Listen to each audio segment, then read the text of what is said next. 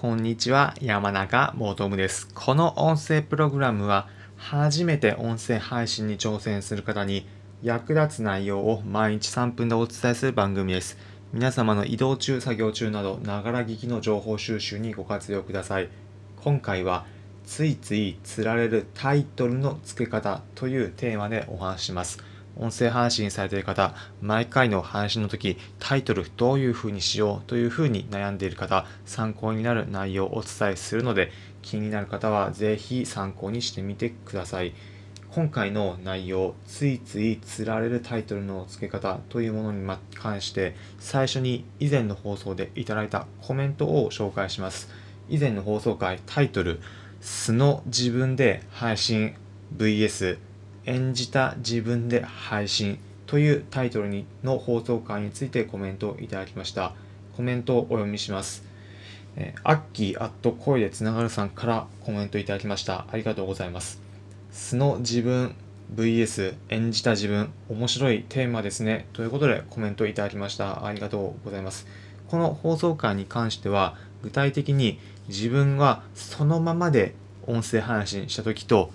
演じた内容で配信した時どういった違いが出るのかまたリスナーの方からの聞かれた時どのように変わるのかということについて具体的に紹介しているので気になる方はそちらの放送回リンク先を説明欄に貼っておくので聞いてみてくださいということでこの放送回のタイトルもう一度読み上げます。素の自分で配信 VS 演じた自分で配信。というこのタイトルです。このタイトル聞いて一部の方はおなんだろう気になるというふうに思った方もいるかと思います。またこの放送を聞いてもなんだそれというふうに思ったような方もいます。全然興味ないなということ。これどういったことなのかというと特に音声配信している方だったらこれは目につくだろう聞いてみるだろう興味が湧くだろう。特に音声配信初心者の方だったらこれ気になるというふうにタイトル設定しようと思ってこのタイトルを設定しました。どういったことなのかもう少し深掘りしてお伝えします。ポイントを3つで、えー、このタイトルをつけました。どういうことなのか、まあ、1つ目はこれ特定の方に対しては刺さるようにする。さらに言うと言い方を変えると特定の方以外の人にとってはどうでもいい内容別に全然興味ないようでもいい構わないようなことにしてみるというのがポイントの1つ目です。この放送回では音声配信者の方に届けたいという思いで伝えたのでターゲットが音声配信者の方特に音声配信の初心者の方です。その方が見た時におっと目がつくような内容にしたいと思ってこのタイトルをつけるようにしました、まこれが皆さん音声配信、えー、される時にタイトルをつける時、まあ、一つ参考になる時のポイントの一つです。もう一つ二つ目がこのタイトルを見た時に何を聞けるのかが分かるような内容です。この放送のタイトルを見たときに、素の自分で配信、VS 演じた自分で配信というこのタイトルを見たときに、お、配信に関係するような内容だな、そしてそのままで配信したときと演じるというふうに書いてあるんだから、ある程度配信の仕方、スタイル書いてみれている内容なんだな、ということがわかるようになります。まあ、なので、このタイトルを見たときに何が、えー、分かるようになるかというのが、えー、パッと見で分かるようなタイトルにする。まあ、これがポイントの2つ目でした。そして最後ポイントの3つ目がそれを聞いて具体的に何が分かるのか答えがそれだけでは分からなくこれで答え聞きたいなというふうになるような内容です。まあ、というのもタイトルだけで一瞬で分かってしまうようなタイトルだとうんそうだよねだけで終わってしまって聞かれるというふうな行動には結びつきません。まあ、例えばなんですけれどもタイトル付けするときに A と B のタイトルこれから2つ読み上がる読み上げるので皆さんもどちらが聞きたくなるかということを考えてみてください。A のタイトルが朝早起きすると一日が効率的になるというようなタイトルです。え、B のタイトルが一日を効率するためには実はこれが効いたんですというようなタイトルどちらが気になるでしょうか？おそらく大抵の方は B だと思います。特に A のタイトルで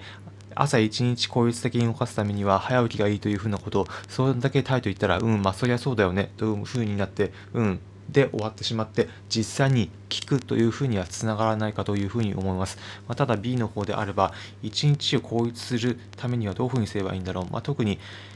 最近なかなかうまく曲がらない回らないだったり、一日どういうふうに、えー、効率的に過ごせばいいんだろうというふうに考えている方にとっては、お気になると思って実際に内容を聞いてみようというふうな行動につながると思います。まあ、このようにタイトルだけで全て完結するのではなく、そのなその先でじゃあどういうふうにすればいいのかっていうのを実際に聞いてみようというふうに、つながっていくということ、まあ、これがタイトル付けのポイントの3つ目でした。まあ、これもあくまで音声配信するときにこういったタイトルの付け方があるよという時のポイントでした。なので皆さんもぜひ自分でのやり方、こういう風なタイトルの付け方、考えてやってみますというようなものがあれば、ぜひぜひコメントで教えていただければと思います。いただいたコメントを読み上げて、私自身も、あ、そういったタイトルが付け方あるのかということを、コメントをいただいた方同士でいろいろと、あの、リスナーの方々も含めて、こんなタイトルの付け方があるんだというところを参考にしてもらえれば嬉しいなというふうに思っています。ということで、えー、最後に今回のまとめです。今回は、ついつい釣られるタイトルの付け方というテーマでお話ししました。えー、ポイント3つでした。まず1つ目、誰に対しての、えー、この放送内容なのかということ。自分の発信している内容のターゲットの人たちに対して、お、自分の関心のある、興味がある分野の放送だというのが一瞬でわかるようなタイトルにする。これが1つ目のポイントでした。え、2つ目のポイントが、何の内容なのかわかるような、えタイトルにするということ。これが2つ目でした。そして3つ目がタイトルだけで完結せず、お、じゃあそれ実際どうすればいいの？というふうなこと中身聞いてみようという行動につながるタイトルにする。これが3つ目のポイントでした。是非皆さんもタイトル付けするときの参考になれば嬉しいです。この放送、この音声プログラムは、音声配信にこれから初めて挑戦する方に役立つ内容を毎日3分でお伝えする番組です。皆様の移動中、作業中など、ながら聞きの情報収集にご活用ください。コメントもお待ちしております。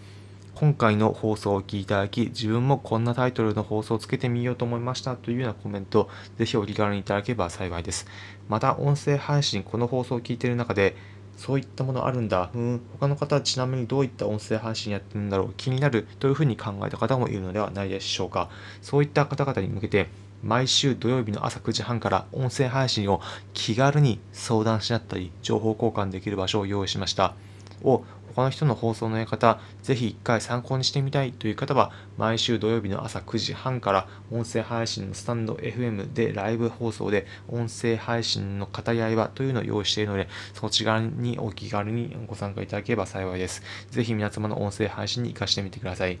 ということで、今回の放送をお聴きいただきありがとうございました。お相手は山中元夢でした。皆様良い一日お過ごしください。また次回お会いしましょう。それじゃあ。